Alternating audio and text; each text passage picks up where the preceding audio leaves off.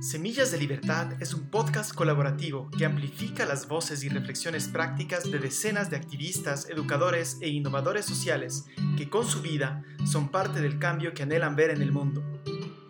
Es un espacio de coinspiración, donde corazonamos juntos nuevas posibilidades de existencia, hacia el florecimiento individual y colectivo en diversos otros mundos posibles. Hola, ¿cómo están? Bienvenidas, bienvenidos nuevamente a Semillas de Libertad.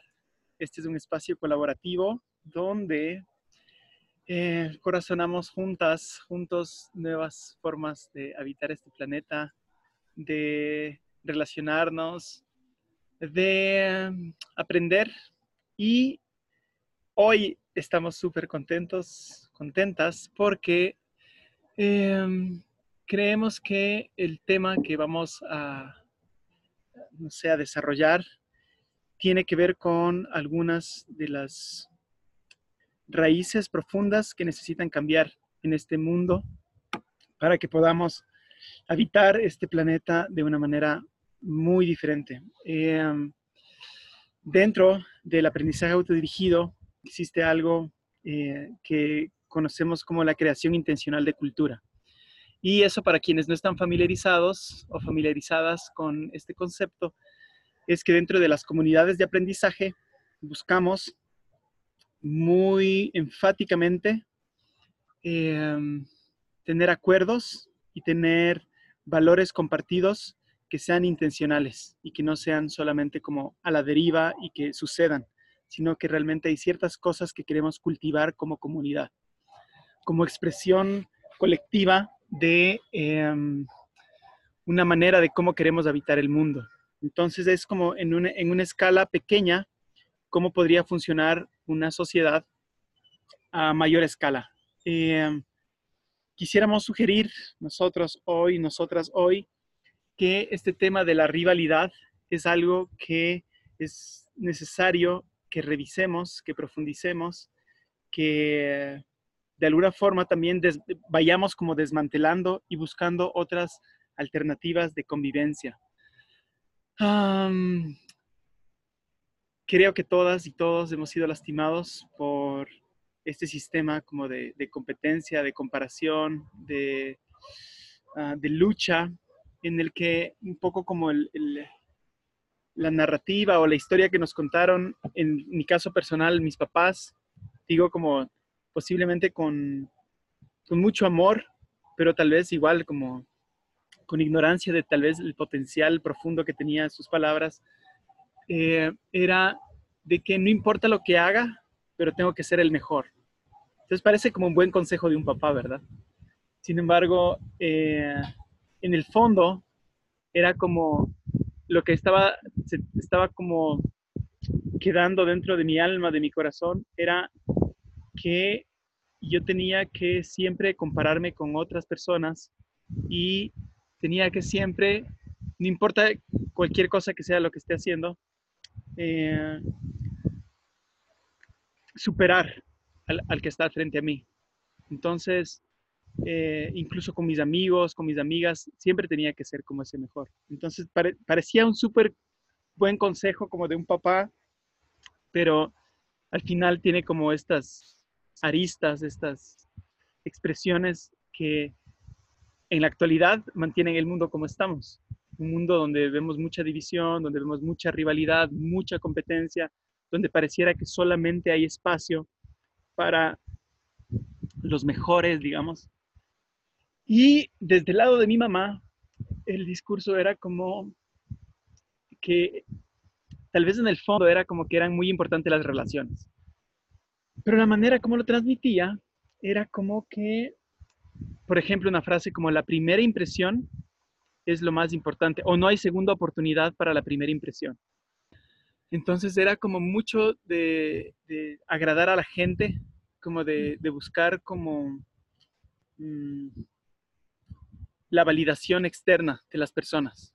Entonces, si ustedes mezclan esas dos cosas, que no digo que solo sea en mi vida, sino yo he visto como eso es como ampliamente difundido, ese, ese par de, de, conceptos como de, de, agradar a la gente, de buscar aprobación y también esto como de, de, tratar de ser el mejor, en la mejor manera de decirlo, pero tal vez la peor forma es como de siempre estar luchando con quienes te rodean. Eh, no sé cómo les ha ido a ustedes en eso, pero eh, esa es mi historia y he necesitado mucho camino, mucho tiempo, muchos procesos como para ir desmantelando esas, eh, esas nociones como que es la única manera de vivir o es la única forma en cómo podemos salir adelante. Y específicamente, entonces, cuando hablamos de creación intencional de cultura, para mí tiene que ver con al menos estas dos cosas, como respetar el camino de cada persona individual eh, y también no nutrir estas nociones de que tienes que, ganar, que superar al otro, y entonces más bien nutrir otras historias, como unas historias de complementariedad, unas historias de trabajo colectivo, de inteligencia colectiva, eh, y así. Entonces, eh, creo que los centros donde nosotros compartimos con otras personas, donde los niños comparten con otros niños, donde eh, los jóvenes comparten con otros jóvenes, pueden moldear muy profundamente también esta manera de cómo nos acercamos a la vida, cómo, cómo entendemos, cómo nos relacionamos con otras, con otros. Eh, ¿Cómo les ha ido a ustedes en eso? Eh, sus historias de discurso de papá, mamá son parecidas o diferentes. Eh, y obviamente no son solamente nuestros padres quienes, quienes como dicen esas cosas, sino es mucho de la cultura, mucho de los medios de comunicación, mucho del ambiente eh, escolarizado donde estamos, eh, está permeado de, esta, de esta lógica. no sé, esa es como mi, mi pequeña introducción de historias. No sé, quisiera escuchar las suyas. Gracias por compartir tu historia. Em, la mía es parecida, la verdad. Creo que yo em, me enseñaron de alguna forma, quizás no explícitamente, pero de alguna forma cuando era pequeña, por muchos años, desde probablemente los 18 o más, yo creía que, que la competencia era como un, como que nacimos con, esa, con, como, con la competencia como algo natural dentro de nosotros. Y que la educación y el aprendizaje y la crianza era como una forma de, pues, de guiar eh, esa competencia hacia algo quizás un poco mejor. Entonces, era como, la idea era que, que los, los chicos que, que, se peleaban o, o, algo así cuando, eran cuando son pequeños, que eso es como una, yo creía que era algo completamente natural y, y solo se podía crecer a, ser como un adulto maduro y, tratar a la gente bien si a través de la disciplina, a través de, de padres y personas que, que te dijeran como eso no se hace. Em, pero sí, pero, un, pero, un, pero una persona sin, sin, esa disciplina crecería a ser como un monstruo, básicamente. E, era lo que yo pensaba o lo que, lo que yo creía. Y creo que es, sí, es como, fue parte también de la, ¿cómo se dice? Como el worldview, como la, la perspectiva de, es casi que espiritual en el, el contexto en que crecí, que fue una... Em, que fue un mundo con raíces cristianas y, creíamos como pues en un Dios que, era que es todopoderoso y, y era como un, figura de padre y, y, que si tú hacías las cosas bien, entonces eh, pues como que, que tenías como que seguir sus, em, las, enseñanzas y seguir ese camino para, para no caer en, ese, en esa trampa de, nuestra naturaleza, que, en sí es, es, no, no es buena. Eso es como lo que, lo que me enseñaron. Y sí, por mucho tiempo yo creía en eso. Y no sé, después de, de, ya como salir de la casa y viajar y conocer a diferentes personas de diferentes culturas, diferentes eh, creencias, me fui dando cuenta que, que pues no es así.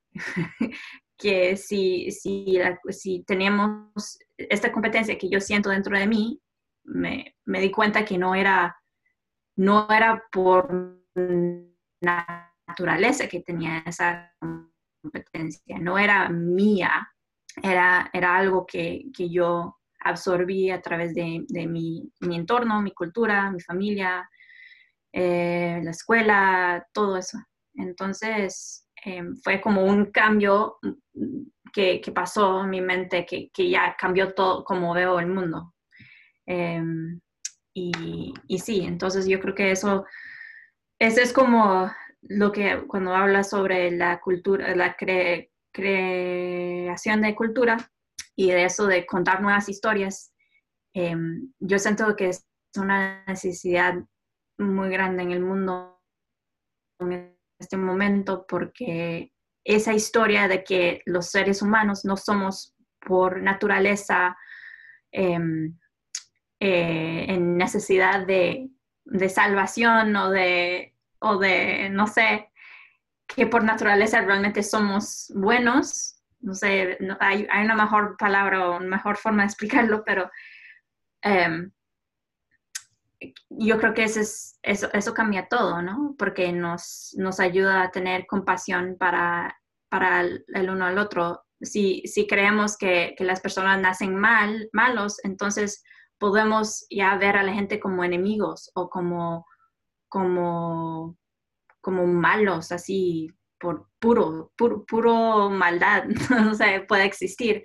Pero si creemos que la gente nace buenos y luego por su cultura, su entorno, sus, sus experiencias. Em, esos, si esas son las cosas que, que, que ¿cómo se dice? Que causa como diferentes, um, ¿cómo se dice? Behaviors. Comportamientos. Comportamientos como difíciles para otras personas. Entonces, cuando, cuando nos encontramos con personas con ese tipo de comportamiento, pues podemos llegar con curiosidad y no con, con, ok, esta es una persona mala, esta es una persona buena. En vez de eso podemos decir, oye, ¿por qué esta persona tiene estos comportamientos? ¿Cómo lo puedo ayudar? ¿Cómo puedo entender su historia? ¿Cómo podemos eh, resolver esto en vez de, pues, de sí, de, entrar en guerra o en conflicto. Em, sí, eso es como un, pequeño reflexión en, esto. Gracias por compartirlo, Sierra. Yo estuve intentando de hacerme noticias mientras, bueno, notas mientras hablaban porque intenté buscar una experiencia parecida y me di cuenta que, que no encontré una que es así igual, pero obviamente se muestra de maneras diferentes ¿no? en, la vida de cada uno y me di cuenta que en mi vida se mostró más um, con el problema de encajar, que no de ser mejor el otro, pero sí que, bueno, lo que has mencionado un poco, Marco, también de la aprobación, ¿no? que en vez de mirar qué tengo dentro de mí y qué, qué valores tengo, mirar más qué valoran otros en mí. Y entonces eso es lo que tengo que tener más. Y si veo que no valoran algo de mí, entonces eso está mal. Um, y para mí en la escuela fue, mm, no fue muy fácil encajar sentí muchas veces que me vestía de manera diferente, me gustaban cosas diferentes y, y los grupos me mostraban que, que, eso no encaja, ¿no? Eso no es la cultura. Nos vestimos así, nos hablamos así, eso se aprecia, eso no. Em, dibujar cómics y estar en un mundo fantástico no es cool, no se hace eso, ¿no? Y entonces ya no puedes ya no te invitamos a nuestras fiestas de cumple o ya no, ya no sos parte del, del club. Y por la cultura, no creo que específicamente mi familia, porque, no sé, lo de estar en mundos fantásticos, lo tengo un poco de mi padre y mi madre también es bastante a su, a su manera, pero sigue de todo mi alrededor de personas de mi edad aprendí que, bueno, eso entonces de no encajar es un error que tienes que, o te quedas sin personas o tienes que adaptarte, ¿no? Y a la cultura, mm, ¿cómo se dice la cultura? Dominante. Dominante, gracias. Y, creo que de ahí aprendí mucho eso de que una caridad está como lineal, de peor a mejor, en vez de que hay un montón de, como que es un círculo, ¿no? Que se puede extender en mil maneras diferentes. No, no hay un círculo, hay solo mejor o peor. Y creo que yo me mm, obsesioné más que nada en la, eh, después por este, este, aprendizaje en el, la, la capacidad de encajar o de estar apreciado por personas, ¿no? Y o lo hacías mejor o peor. Em, y me fascinó un montón cuando aprendí que hay lugares donde desde pequeño los, los niños y las niñas aprenden un poco más buscar en, en sí mismo el ¿qué, qué tengo yo para aportar a eso bueno, de momento esto es la cultura dominante, que también hay, creo, en, centros de aprendizaje eh, libres. Hay siempre una cultura dominante, ¿no? Quizás en este caso es que hacemos una, reunión de la mañana. Pero aún así es la cultura dominante. Pero que, pero que yo mismo, con lo que a mí me surge o que los pensamientos que tengo, las experiencias que tengo, yo puedo tener un valor en, cuestionar em, y que se aprecia eso de cuestionar la cultura dominante en vez de castigar estas cuestiones. Wow, Pia y Sierra, gracias por, por su, no sé, sus historias. Em, no pensé que íbamos a ir como tan profundo, pero ya que estamos tan profundo, em, lo que dice Sierra es súper... Em, quiero contarles un poquito de mi trasfondo también. Me interesó mucho como desde que tenía 17 años acompañar procesos de, de desarrollo de las demás personas. En ese contexto yo también, al igual que Sierra, estaba como en un paradigma eh, cristiano. Entonces, las herramientas que tenía como para profundizar en eso era estudiar, digamos, como acompañamiento a adolescentes y como procesos de discipulado. Y entonces me metí muchísimo en ese mundo, tanto que eh, terminé estudiando después sociología de la religión y también eh, teniendo como oficialmente como una maestría en teología.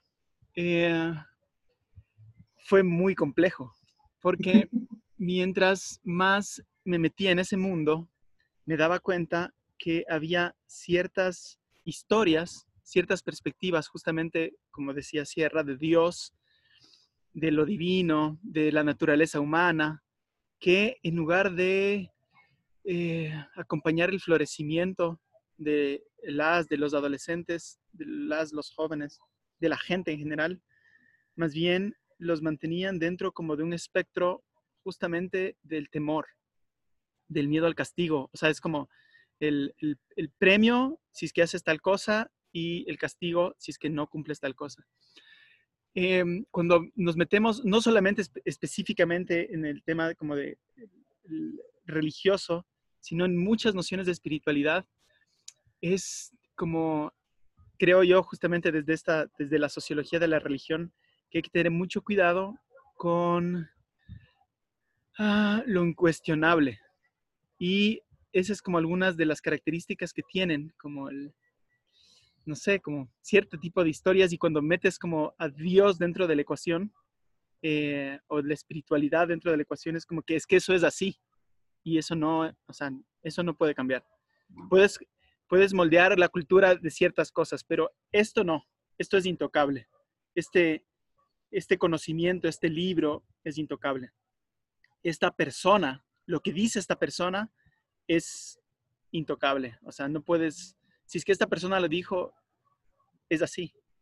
Entonces es muy complejo, principalmente también por eh, que toca, o sea, llega tan profundamente como que moldea la historia de quiénes somos como seres humanos eh, y, de, y de nuestra naturaleza como personas, como individuos, como entonces imagínate si, si uno de los puntos de partida es que tú tienes que desconfiar de ti misma, de ti mismo, porque tu corazón es engañoso, eh, porque tu naturaleza es mala o puede tener potencialmente como cosas muy malas dentro de ti. Eh, es otra historia completamente diferente de conectarte contigo misma, contigo mismo, confiar en que eres parte del tejido de la vida que se manifiesta y se expresa, que no hay división en todo este tipo como de luchas, de, no sé, de conceptos como religiosos. Muchas veces se cae es que, bueno, es que nosotros pensamos esto y ustedes piensan esto. Y nosotros, que somos los que sí pensamos correctamente, tenemos que de alguna forma conquistar a ustedes o enamorar o persuadir a ustedes que no piensan como tiene que ser correcto y que están con la luz apagada. Nosotros sí tenemos la luz encendida y, entonces es como toda una narrativa de eh, rivalidad al final de cuentas, que, es como, y, de lucha, como, y, es peor porque se vuelve como una lucha muchas veces ideológica, como que sale mucho desde, desde, el, la desde la razón, desde la cabeza. Eh, ha sido, uff, no se imaginan lo difícil, pero también liberador de poder transicionar desde todo como un bagaje teológico súper rígido, súper como delimitado, súper como con todas las herramientas necesarias para debatir y convencer que el otro es el que está equivocado, simplemente aprender a escuchar, aprender como enriquecerse de, de ir tal vez a las vivencias de la gente e ir profundamente, ¿qué, qué es, qué es lo que ha vivido, qué es lo que ha experimentado. Dejar como de lado todo este como de, ah, yo ya tengo todas las respuestas. Y también como no abrazar en ciertas cosas la incertidumbre, no tener eh, todo escrito. Y era muy complejo porque en mi caso particular, yo era la persona dentro de esa comunidad que se suponía que tiene que tener todas las respuestas. Entonces estaba preparado como para responder a todas las dudas que pueden surgir. Entonces, dejar ese, ese traje, de, no sé, desvestirme de eso, eh, aprender a caminar en, en, otro mundo, ha sido bien difícil y al mismo tiempo súper liberador, porque me ha vinculado con la belleza de la vida, con la belleza del ser humano, con lo profundamente que estamos tejidas como personas. Eh, entonces es como otro mundo, otro mundo en el que muchas de esas, de esas ecuaciones, de esas como, no sé, como tenías ahí como una cajita de, eh, te pregunta alguien, toma la respuesta. Y eso dice, y tenía yo también como hasta una cita bíblica donde decir, eh, donde respaldar lo que te estoy diciendo. Y de eso transicionar más bien a valorar los diferentes procesos de aprendizaje de quienes me rodean, de vernos como un colectivo, como una expresión de la naturaleza también, que esa es otra cosa que podemos después profundizar un poco, pero en, esta otra narrativa, nosotros como seres humanos no estamos tan vinculados con la naturaleza. De hecho, nosotros tenemos que ser administradores de la naturaleza. O sea, tenemos como ese derecho. Y eso ha cultivado también, o sea, expresado en la forma en cómo estamos tratando ahora el planeta. Eh, porque sentimos que tenemos ese derecho de como nosotros no somos naturaleza, sino que la naturaleza nos pertenece y tenemos que administrarla, entonces podemos tomar los recursos que queramos. Eh, bueno, en realidad ni siquiera estamos administrándola bien, pero digamos que esa narrativa por lo menos te da esa posibilidad de como que tú eres, superior de la naturaleza, estás en otro nivel. Y en realidad, nuevamente, eh, creo que eso genera igual muchísima rivalidad entre la naturaleza y nosotros. O sea, como una noción de separación, como de que tenemos el derecho de hacer cosas así. Y nuevamente, como al cultivar nuevas historias, nuevas culturas, eh, es muy lindo ver cómo desde culturas ancestrales, por ejemplo, tienen otras historias, otros cuentos, otra forma de acercarse a la vida. Y, han logrado sostener la vida durante cientos de años, porque tenían otra, otra, otra forma de, acercarse a eso, de, ver la vida. Eh, bueno, ahí les, nada más les dejo como ahí esa experiencia también, como ese camino de lo difícil de ir cambiando tu cosmovisión e ir, no sé, como integrando otra cultura. Para mí ha sido súper sanador también mis hijos, mi hijo y mi hija, eh, porque ha sido como una forma tangible en cómo tener una nueva oportunidad para contar otra historia. Eh, y, y, obviamente ellos están constantemente rodeados de, oportunidades para que la cultura dominante de la competencia, de la rivalidad, de la separación, como que nutra su, corazón, pero entonces como que en lugar como de aislarlos, es como más bien estar atentos a seguir contando otras historias que promueven otro mundo diferente, otra noción, otras nociones, eh, otra, otra manera de acercarse a la existencia. Entonces, eso yo quería contarles. Gracias, Marco. Eh, sí, pues sí, nos fuimos un poco profundo, ¿no? De repente. Em, sí, pues yo quería, sí, volver también un poco a, a lo que yo experimenté en mi juventud, que fue, sí, como que también tuve esta experiencia de que, pues pues vivía en ese, en ese cosmovisión que, estaba, que, que era un, un, un, mundo espiritual religioso que se supone que pues íbamos a la iglesia cada semana y tenía comunidad y, y todo, todo era pues bastante bonito y la gente se trataba bien y, hablamos mucho sobre Dios y sobre pues cómo ser personas buenas. Y fue interesante porque desde, desde muy pequeña como yo como que, siempre como esperaba como una experiencia, como se hablaba mucho sobre la espiritualidad y, y tener una como una relación directa con, con, Dios o con Jesús o con algo más como especial, como que siempre esperaba como sentirlo, ¿no? Y la verdad es que en la iglesia, pues sí sentía eso entre la comunidad con las personas con quien vivía, convivía, pero no, se, no sentía algo como, nunca, nunca logré experimentar eso en ese contexto. Em, pero pasaba también mucho tiempo, yo vivía en el norte de Canadá y, vivíamos fuera de la ciudad. Entonces yo de, pequeña y, tenía mucho tiempo sola y tenía mucho tiempo sola en la naturaleza, eh, explorando mm, las montañas, los bosques, los ríos, los lagos. Pasaba mucho, mucho tiempo solo, sola em, y en ambientes pues espectaculares, lindísimos.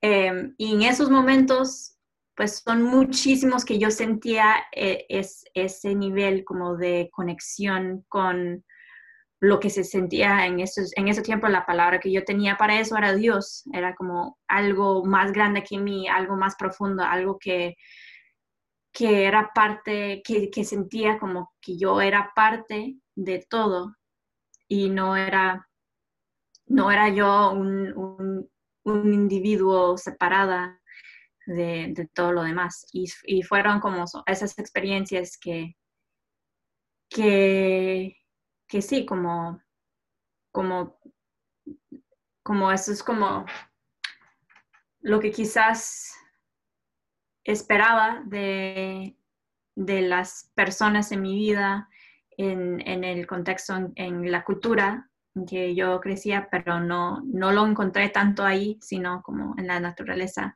Y en, en saber que yo era parte, como la, la, seguridad, la seguridad que yo sentí estando en la naturaleza y sintiendo que pues los árboles, los ríos, las montañas, como que cuando yo sentía quizás mm, con poca confianza en la humanidad, yo sentía toda la confianza de que el mundo natural estaba ahí para mí, o, con, sino para mí, sino como conmigo. Em, entonces, sí, esa experiencia como que,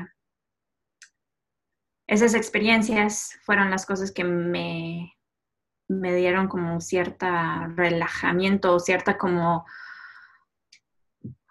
como tranquilidad, como, como ser humano en, en, esta vida, uh, sabiendo, sabiendo, que eso siempre está ahí y, y eso nadie me lo puede quitar y es como algo que quiero compartir con más personas. Entonces, sí, quería nada más compartir eso.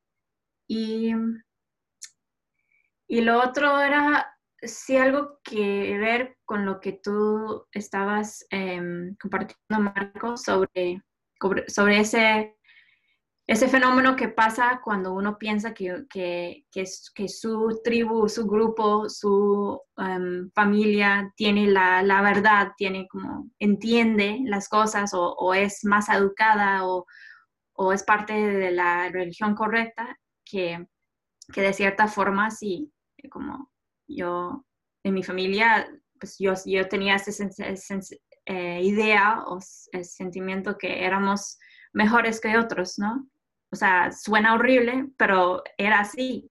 O sea, éramos, pues es como, oh, esos pobres que no, todavía no, no ven la verdad, no, no saben cómo, cómo es, ¿no? Y tenemos que, que como nuestra misión de vida es como conectar con ellos y, entrar en relación con ellos para convencerles o para cambiar sus mentes o para, para, para, que experimenten esta vida increíble que tenemos nosotros, ¿no? Porque, y sí, y no era, y suena horrible, ya que lo, que lo digo, em, pero sí venía como de un lugar de, de amor, de, de, querer como...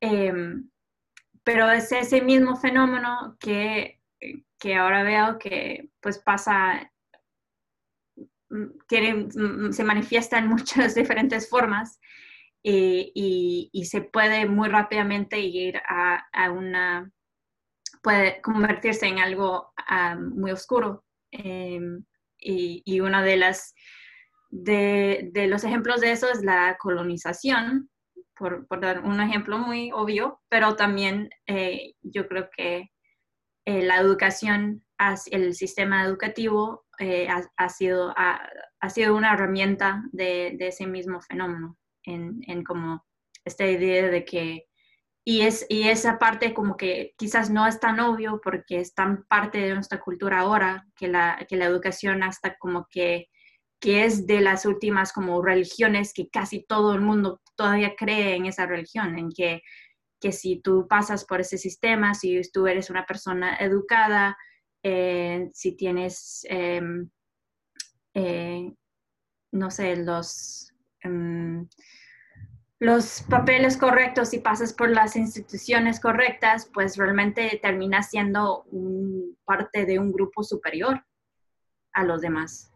Y, y sí, solo quería compartir eso que siento pues que es una parte de nuestra cultura ahorita muy, que muy, muy viva, muy, muy presente y creo que, que, justo ahora la gente se está dando cuenta más y más de que, pues que no es así, que, que todo este tiempo, pues lo que pensamos que era algo quizás un poco más objetivo, que la educación es algo bueno para todos y que no es como la religión, que es como abstracto y como inventado, y que hasta eso es una historia y es una forma, una herramienta opresiva y pues que, es, que es hora de, contar nuevas historias y, buscar diferentes formas de, aprender.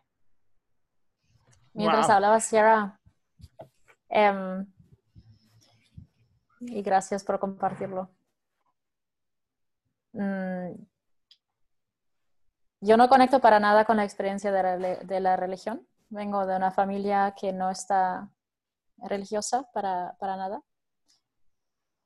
Y me fascina que, bueno, de como habéis hablado los dos, ¿no? Suena como que eso debería haber sido una, una cosa positiva de alguna manera, ¿no? De haber crecido sin quizás, bueno, cosas positivas y negativas quizás, pero yo em, a la edad, como con 14 años, yo busqué la religión que no me daba mi familia porque busqué comunidad.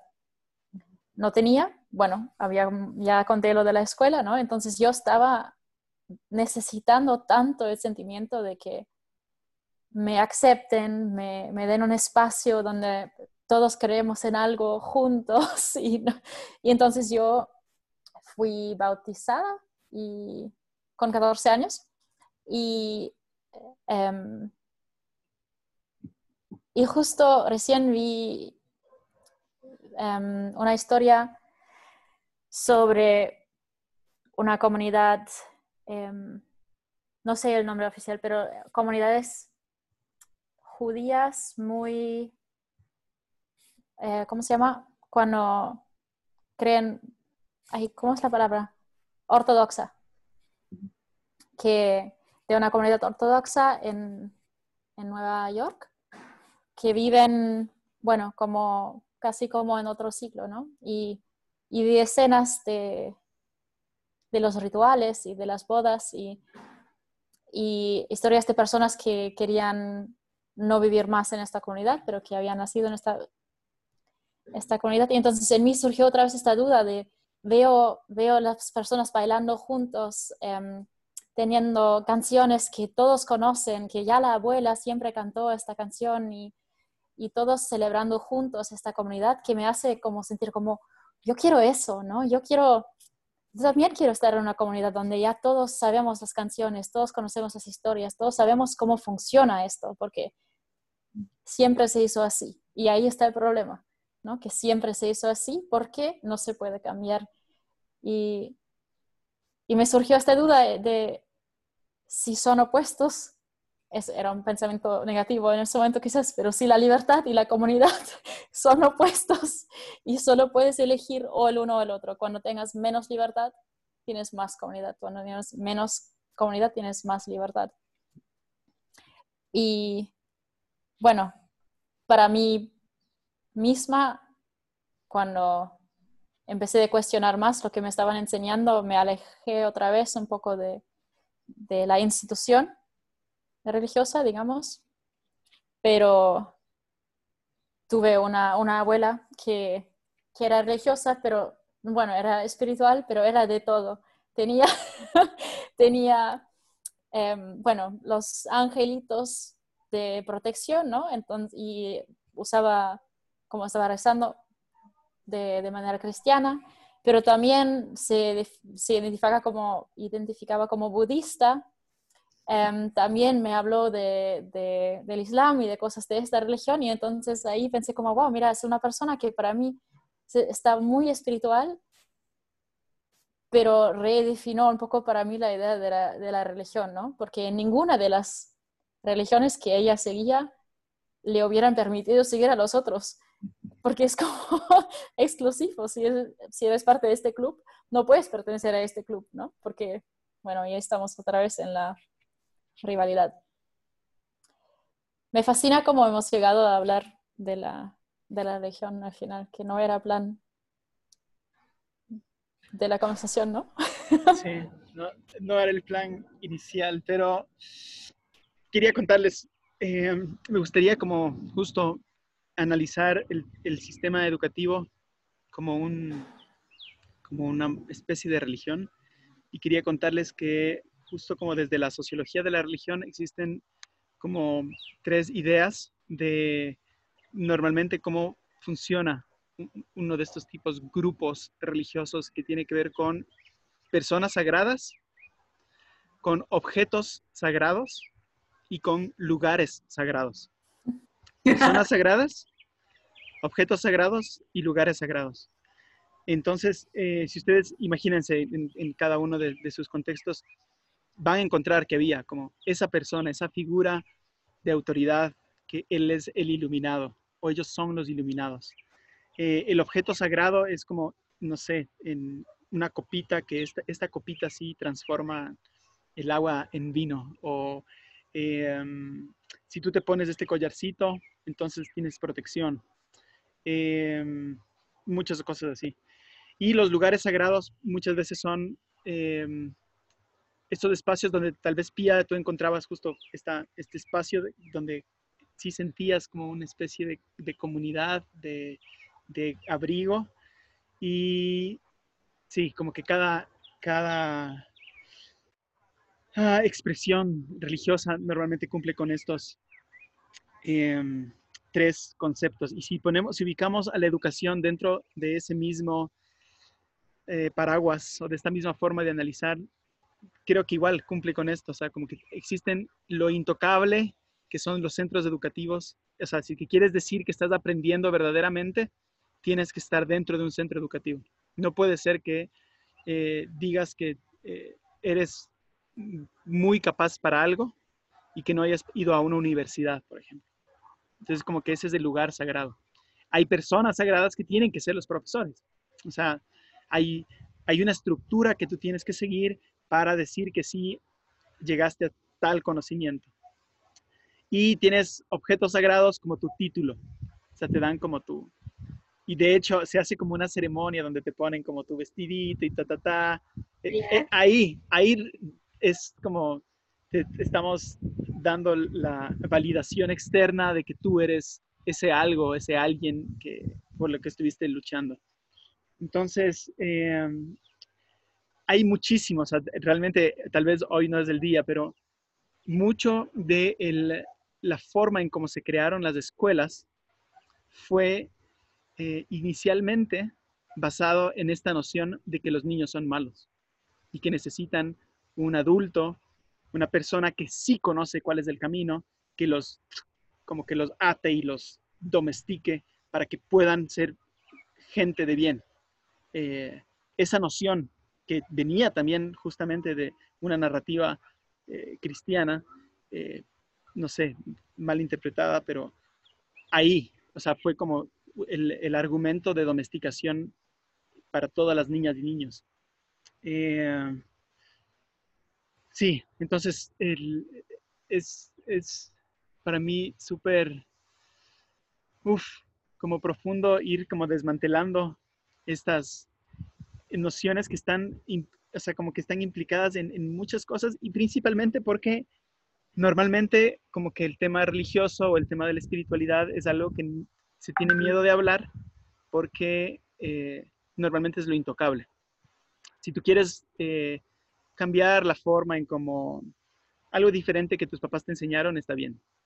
Algo diferente que aprendiste en tal lugar, está bien. Pero si quieres cuestionar eh, conceptos que tienen relación con, Dios. es como que eso no, eso, e, eso es algo muy peligroso, digamos. Eso es como que lo que se ha venido, no sé, como diciendo y o está en el inconsciente de, muchas personas. Y eso también imposibilita de que esas nociones como de rivalidad sean desmanteladas, porque existen como creencias que tienen que ver con eso, como narrativas de fe de la gente, donde se valida más bien, o como que de alguna forma, si tú vas uniendo como, como diferentes historias, está la noción de que sí, nosotros como seres humanos estamos separados de la tierra. Nosotros como seres humanos eh, necesitamos de, alguna forma, sí, conquistar a otros con, con, lo que nosotros sabemos. Entonces, eh, al final de cuentas es un tema muy, importante de, profundizar, de trabajar, para así lograr justamente crear nuevas narrativas. Y cuando eh, nos acercamos también como a narrativas ancestrales, a historias de gente que durante muchos siglos han estado fuera de esta civilización moderna, occidental, eh, no sé, como en la que nosotros vivimos, tienen un nivel de profundidad y de sabiduría y de no separación tan lindo que es justamente como da oportunidad de incluso posiblemente no creer las, cosas, las mismas cosas, pero acompañarnos profundamente porque estamos vinculados. Entonces, eso hubiera sido muy improbable o casi imposible si seguimos cultivando esta narrativa de separación o esta narrativa de rivalidad.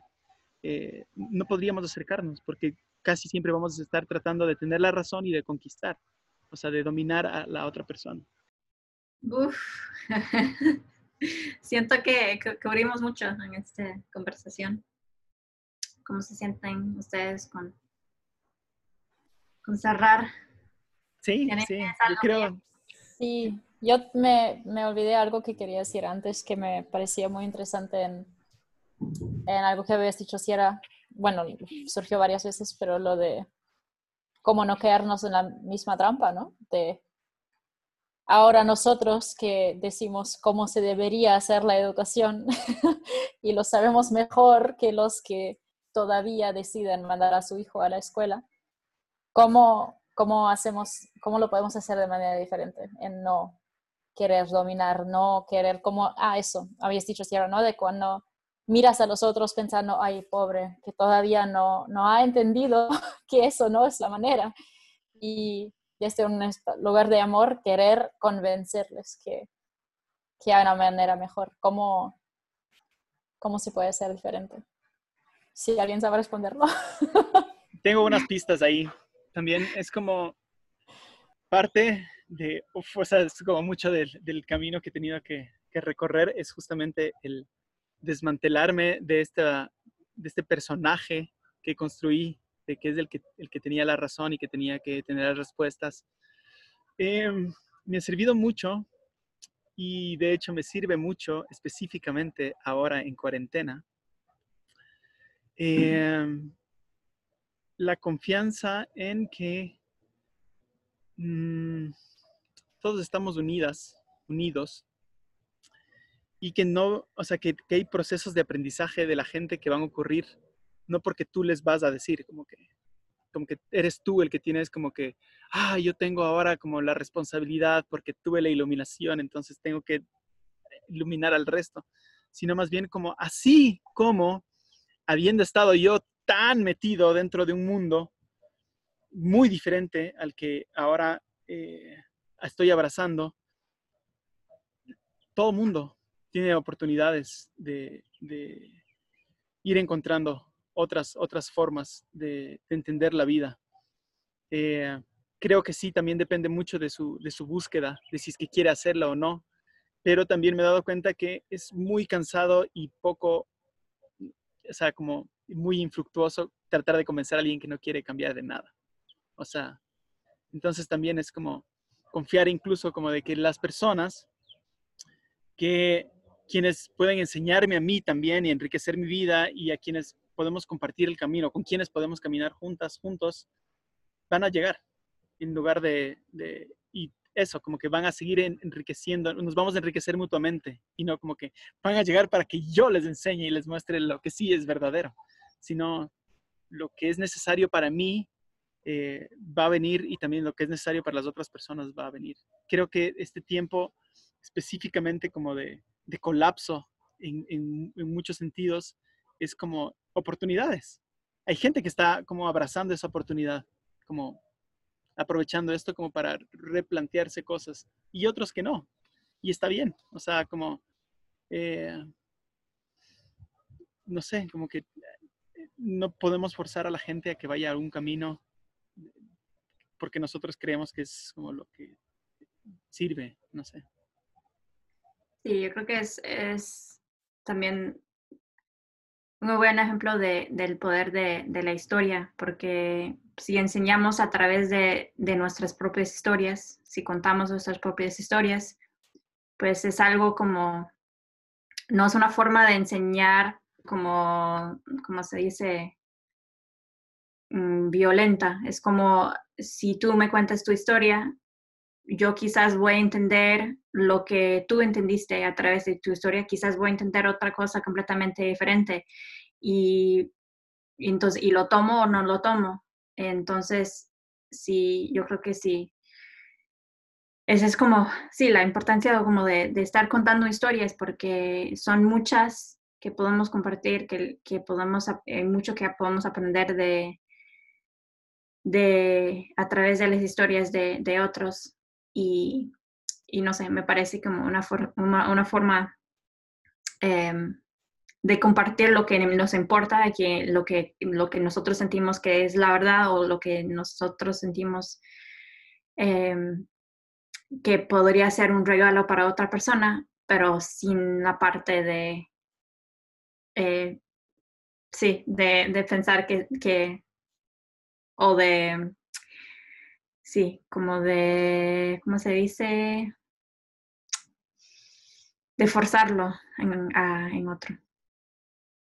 Y bueno, yo siento que esas semillas de libertad, o sea, semillas de libertad son como, como historias, como ingredientes, como, uh, sí, como un espacio para tomarnos un cafecito juntas, juntos y, compartir de esto que, que puede nutrirnos, que puede acompañar nuestro caminar, nuestros procesos de aprendizaje. Y sí, hoy profundizamos en, algo que creo yo no era el plan inicial, pero eh, definitivamente es una de, las, de esas semillas que puede traer libertad, de esas semillas que es necesario como poner sobre la mesa, conversar y eso, como ir, ir desenredando cosas que están ahí en el alma, en el corazón. Muchísimas gracias, Pía, Sierra. Gracias por siempre compartir, como abrir su corazón, sus historias. Me siento muy, muy lleno, muy, sí, como con mucha plenitud. Gracias, de verdad. Gracias a ti. Gracias por este espacio. Nos volveremos a encontrar entonces. Nos vemos a la próxima. Nos vemos en la próxima. Este espacio llega a ustedes gracias a la colaboración de EDIT, Educación en Transformación. El Nido Casa Abierta, incubadora de aprendizaje alternativo. Y www.rebecacoritz.com. Encuéntranos en redes sociales con el hashtag Semillas de Libertad. Volveremos a encontrarnos en el siguiente episodio.